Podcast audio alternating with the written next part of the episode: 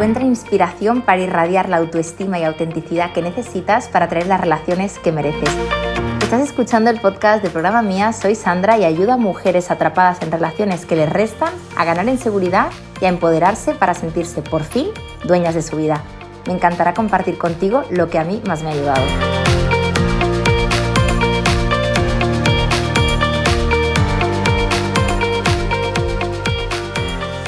Hoy tenía ganas de grabar un podcast un poquito más profundo, como más terapéutico, porque he tenido la sensación últimamente de que hablo de muchísimas cosas, pero de una manera como más superficial, ¿no? Es como si solamente me enfocara en el síntoma y hoy quiero que bajes un poquito más a la herida. Esto está enfocado a que tú vayas viendo qué te ocurre a ti para que tú le des a esa persona o le hayas dado en el pasado a esa persona tanto poder. Véase el caso de cuando de repente hay una persona que aparece en nuestras vidas, que hace literalmente cuatro días, con la que estamos intimando y digas, wow, ¿cómo puede ser que esta persona que ni me iba ni me venía ahora tenga tanta importancia en mí, ocupe 24/7 mi centro y esté ahora ansiosa pensando si me va a escribir o me va a dejar de escribir? Muchas veces esta conducta la relacionamos con algo como muy adolescente y la primera reacción que tenemos, sobre todo si hacía tiempo que no te pasaba esto o a lo mejor incluso esto ocurre mucho cuando por ejemplo has estado en pareja y gozando un poquito de esa seguridad, que no quiere decir que porque ese espacio sea seguro te tengas que quedar, ojo, pero a lo mejor has decidido dejarlo con tu pareja después de varios años y de repente pues vuelvas a presentarte al mercado y te des cuenta de wow, pero ¿cómo puede ser que esta persona que hace cinco días que le conozco me esté generando más ansiedad casi que la ruptura con una pareja de hace muchos años? A mí esto me ha pasado durante mucho tiempo, ¿no? Cuando una persona te toca la patata, que yo le llamo, hace que tú le idealices porque dices, ¿cómo puede ser que él tenga tanto poder sobre mí? La verdad que para grabar este podcast me he basado en algunos de los mensajes que recibo además bastante a menudo desde una sensación de desesperanza, como de mucha ansiedad, como de por favor darme un recurso para allá, ¿no? Y tiene que ver con ese mono de abstinencia, porque te pongo un poco en contexto, esa persona a lo mejor te lo ha dado todo, te ha hecho sentir como una reina, te ha hecho sentir deseada, especial, amada, y claro, te ha conectado con ese yo ideal que tú quieres ser, ¿no? Con aquella mujer que se siente pletórica, atractiva, con esa grandiosidad. A ti te encanta esa faceta de ti, a ti, a mí, y yo creo que no he conocido a ninguna mujer que no le encante esa faceta de ella misma, ¿no? Pero claro, aquí te cuento un poquito el desenlace de la historia, y es que de repente esa persona ya no te está haciendo sentir como en ese momento. Claro, de entrada te diré que esto es altamente adictivo porque de repente que una persona te lo dé todo y de repente que te coja y te diga, oye, venga, que ahora te voy a soltar, y te voy a soltar de un décimo piso. Dices, ¿cómo? Pero si antes de ayer yo era la hostia, ¿cómo puede ser que ahora solamente sea una alternativa una opción. Entonces, claro, tú te sorprendes mirando el móvil y te cabreas porque dices, vamos a ver, soy una mujer adulta. ¿Qué carajo hago yo tan pendiente de una persona que es que además hace cuatro días yo estaba tan alegremente en mi vida o de la manera en que sea viviendo mi día a día de una manera normal? Pues bien, te tengo que comentar que ya sabes, si me sigues por redes, en Instagram o en YouTube, vas a saber que yo hablo muchísimo de la niña herida. Y te quiero contar algo, porque en las relaciones de pareja es cuando ponemos en evidencia a esa niña herida. Que muchas veces me preguntáis, Sandra, ¿cómo se conecta con esa niña herida? Pues mira, si estás escuchando este podcast es que ya, aunque sea a malas, has conectado con ella. Cuando tú estás empezando a trazar una relación con alguien, cuando tú te vinculas, es cuando esa niña sale a la luz. Esa niña reside en nosotras, pero de una manera muy inconsciente y la pareja es la escuela de crecimiento personal por excelencia. Y a través de esa persona tú vas a sentir esa fuerza o ese anhelo o esa necesidad de aquella niña que hace muchísimos años, por lo que sea, se sintió poquita cosa, se sintió rechazada o se sintió que no era tan especial como a ella le hubiera gustado. Depende del nivel de autoconciencia que tengas, me vas a decir, Sandra, que mi infancia tampoco ha sido tan horrorosa. A lo mejor sí, a lo mejor no. Bueno, hay heridas de todo tipo, pero te tengo que decir que la palabra trauma, que viene a ser algo como herida, todo el mundo la tiene. Todo el mundo ha experimentado traumas, ¿vale? Todo el mundo. Una situación de anhelo de amor puede ser, por ejemplo, haber tenido unos padres que han trabajado mucho y que a lo mejor tú no hayas sentido pues aquello de decir, ostras, me venían a buscar al cole y me preguntaban cómo estaba. Pero bueno, voy al tema que nos concierne hoy. Yo quiero que entiendas que esta persona no es que sea tan importante en tu vida, no es que te haya calado tanto, porque muchas veces lo que confundimos es, wow, estoy ansiosa perdida, eso es que estoy más colgada un fuet. No, no quiere decir esto necesariamente. Yo muchas veces he estado obsesionada con algún hombre y luego pues mirando un poquito hacia el pasado digo, wow, pero es que en realidad no me gustaba. Yo simplemente necesitaba de ese chute de energía para yo sentirme valiosa. Era como algo súper transaccional. Te necesito para conectar con aquella yo ideal que a mí me gustaría ser, pero yo por mí misma no consigo serlo. Deja de confundir términos, porque muchas veces obviamente sí que hay amor, pero sobre todo te grabo este podcast para que veas cómo se relaciona aquella niña y cómo aparecen tus relaciones actuales. Tú no quieres ese mensaje, sino que lo que tú quieres es sentirte importante. Pero hasta ahora, la manera en la que tú has aprendido o sabes o está a tu mano de sentirte importante es recibiendo ese mensaje. Entonces, claro, lo que tú te cuentas es, wow, wow, wow, necesito un mogollón este mensaje. Eso quiere decir que mis niveles de amor son estratosféricos. Pero te recuerdo que ya lo decía la canción, no es amor,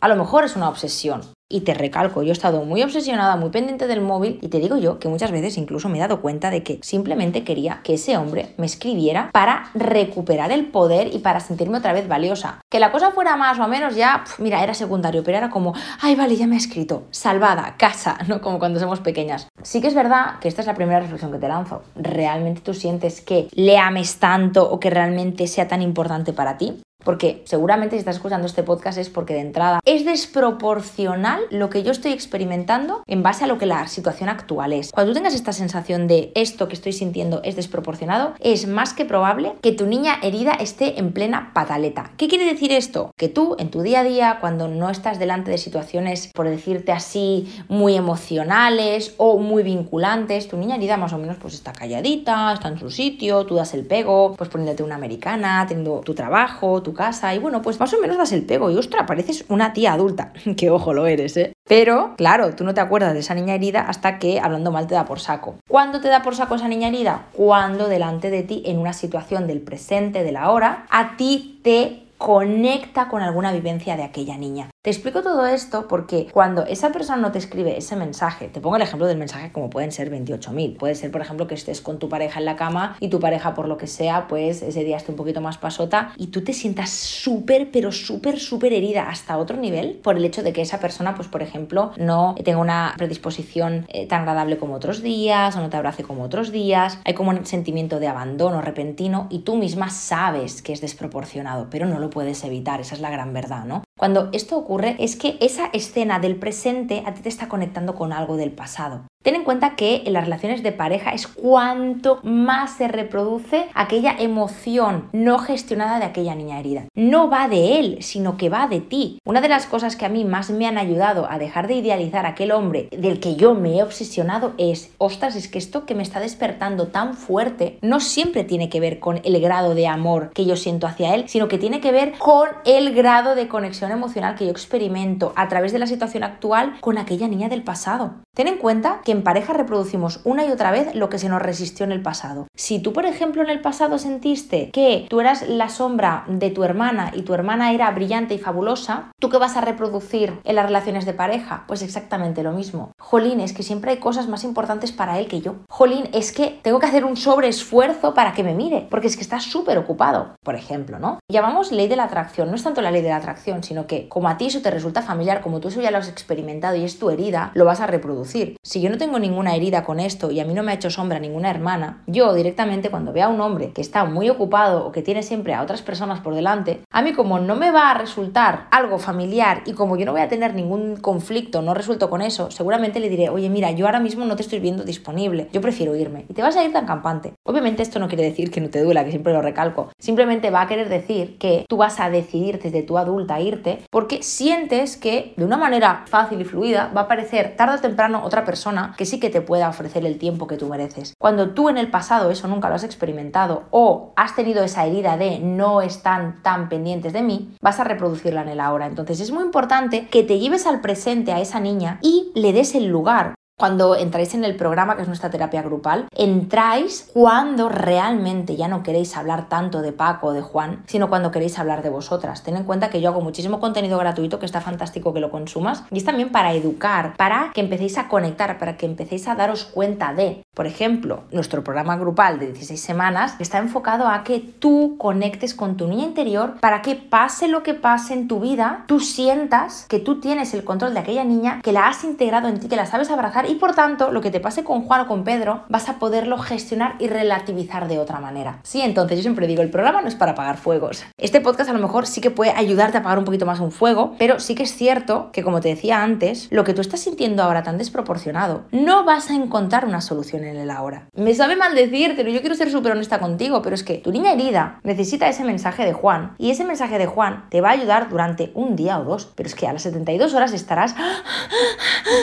mierda, mierda, mierda y preguntándole a lo mejor a una amiga, ¿qué va a hacer este tío? ¿De qué va? ¿O qué piensa? ¿O qué siente? ¿O qué crees que va a hacer? Yo me pasaba la vida preguntándole a mis amigas, ¿qué crees que va a pasar? Me acuerdo que mi amiga Marina me decía, Sandra, no soy adivina, yo creo que va a pasar esto, me decía. Y efectivamente a mí en ese momento me calmaba, pero no era la solución, porque al final estaba intentando resolver algo en el presente que no tenía que ver tanto con el presente. Recuerda que lo que te ocurre a ti en el presente y lo que te despierta ahora el presente te está conectando con una herida mucho más profunda. Entonces, mi trabajo al final es para que cada vez vuestro nivel de conciencia sea mayor y para que cada vez queráis trabajar a fondo. Para trabajar a fondo a través de una psicoterapia, de un programa o de lo que tú quieras, ¿no? Pero tengo que decirte que esto no va de la situación actual, que esto va de mucho antes. Entonces, vamos a irnos a aquella niña. Tú imagínate que yo he sido una niña que se ha criado en un ambiente en el que mamá siempre pues intentaba contentar a papá. Mi papá era una persona que trabajaba muy duro, que venía muy estresado a casa y mamá me decía, no le des mucha guerra a papá, que ha venido muy cansado. Y tú veías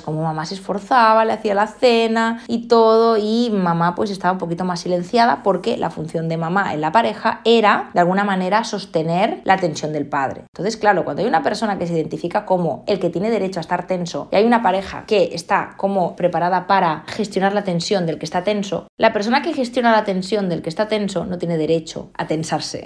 Por tanto, por eso mamá siempre tiene una sonrisa en los labios, siempre tiene un buen platito encima de la mesa que presentarle a papá, siempre está al cargo de los niños y les dice, no hagáis mucho ruido que papá tiene que descansar. Hay un día en el que ella tiene que descansar. Pero como yo he mamado ese modelo de familia en el que mamá no se daba el derecho a decir, oye, yo hoy me voy a ir y estoy estresada y estoy harta de vosotros. Quiero un espacio para mí. Como yo eso no lo he vivido, pues obviamente yo no me doy el derecho. Y seguramente yo me he dado cuenta de que la manera en la que papá y mamá me han reforzado ha sido siendo una niña buena, no dando ruido, siendo complaciente, siendo estudiosa. Al final, como niñas o niños heridos, desarrollamos un guion de vida. Y ese guion de vida no es lo que realmente nosotros somos, sino es lo que a papá y a mamá les ha interesado que seamos. Y no te lo digo con mal rollo, sino que te lo digo con todo mi amor. Papá y mamá tienen unas expectativas eh, en relación a nosotras y nosotras pues intentamos siempre ser adecuadas en base a aquella mirada afectiva y tierna de papá y de mamá. El niño o la niña lo que busca es que papá y mamá les diga, eres importante mi amor, me gusta como eres, me encanta que seas así, ¡Uy, qué bien y qué contenta estoy contigo! Entonces la niña herida lo que hace que es, por un acto de amor, se adapta a las necesidades de papá y mamá y es aquello que ellos esperan. incluso si tu papá y tu mamá esperan que tú seas la oveja negra, tú tranquila que vas a ser la oveja negra. Y si tu papá y tu mamá esperan que seas, ay, esta pobre que nunca sabe hacer nada sola, te prometo que tú vas a encajar en eso. A no ser que hayas hecho un trabajo profundo de crecimiento personal y que digas, oye, mira, yo no soy esto. Esto es el guion de vida que yo me he creído que soy. Pero yo no soy eso. ¿Por qué te relaciono esto con lo que a ti te pasa en pareja? Porque tú en pareja estás reproduciendo exactamente lo mismo. Si tú, por ejemplo, has aprendido en tu guion de vida que para que te quieran no tienes que agobiar, no tienes que molestar, ¿qué vas a hacer con aquel chico que tú estás deseosa de que te escriba? Te vas a aguantar las ganitas, porque vas a asumir que esa persona no quiere ser molestada y vas a asumir que es mejor que te adaptes a sus tempos, porque desde hace muchísimos, muchísimos años tú lo has aprendido así. Y esa ha sido la manera, aunque disfuncional, en que tú has aprendido a ser valiosa y a sentirte amada. Porque lo que te está generando ese chico no va de la situación actual, sino que te tienes que ir muchos, muchos, muchos años atrás. Por tanto, yo te preguntaré, y a lo mejor ahora no lo conectas, pero bueno, yo me arriesgo, ¿vale? La sensación, por ejemplo, que sientes ahora con él. ¿Cuál es la situación más antigua de tu vida en la que experimentaste esta sensación? Imagínate que ahora te estás sintiendo un poquito importante o usada. ¿Cuándo fue la última vez, la vez más antigua de tu vida en que te sentiste así? Puede ser a lo mejor que a ti te conecte con una madre que por lo que sea tenía pues cambios de humor bruscos y digas, ostras, es que mi madre muchas veces era muy afectuosa conmigo y en otros momentos de la vida era una persona que necesitaba mucho su espacio y yo sentía como niña que mi hermana y yo la molestábamos. Claro, a lo mejor te conecta con esa historia. Entonces tú te crees que Juan es el hombre de tu vida, pero es que a lo mejor Juan te está haciendo un reflejo de una situación del pasado que obviamente aquella niña no tuvo un espacio para hablar, para llorar, para gestionar es importante que te vayas a la situación más antigua de aquella niña, que es una reminiscencia de lo que ahora te está pasando con ese hombre, y que te preguntes qué anheló esa niña, qué emociones que ella experimentó no pudo expresar qué necesidades de esa niña no fueron satisfechas. Y te lo recalco porque, punto número uno, que yo me dé cuenta de que esto no va de él, sino que va de mí. Y que yo le estoy dando tanto poder a él porque yo estoy confundiendo mi historia no sanada de aquella niña con el amor que yo siento hacia él. La segunda cosa, que detectes, wow, ¿con qué escena del pasado me conecta? Y qué anheló y qué necesitó aquella niña que no tuvo. Porque muchas veces te digo una cosa, vamos en piloto automático, vamos creciendo y de repente dices, ¡hala! Que no me he dado cuenta de que realmente yo me sentí sentía muy sola en casa por las tardes y estaba todo el rato esperando a que papá o mamá llegaran y no me sentía atendida en ese momento. Pero claro, es como que, ay, bueno, es normal, papá y mamá trabajaban, bueno, ¿y qué? ¿No? Lo has normalizado. Pero es que eso, si no se ha gestionado, si no se ha llorado, no se ha expresado, no se le ha dado voz, por algún lado, por otro sale. Entonces,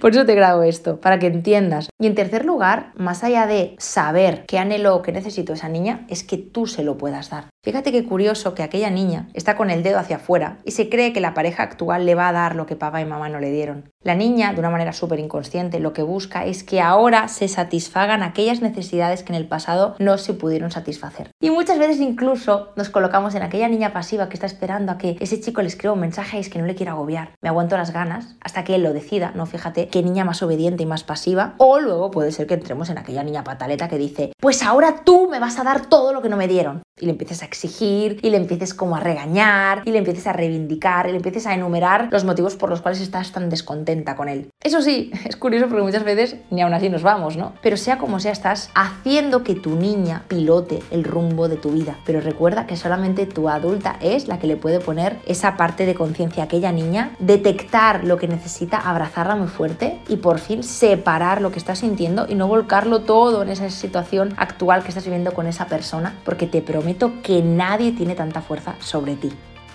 Si te has quedado con ganas de más y lo que te he contado te ha ayudado, ni te imaginas cómo puede hacerlo Programa Mía Membership, nuestra plataforma online de empoderamiento femenino en la que lograr quererte y fluir siendo tú. Accede ahora a contenido exclusivo clicando en el link que te dejo en la descripción de este episodio. Además, te veo cada día en el Instagram de Programa Mía con más amor propio e inspiración para ti.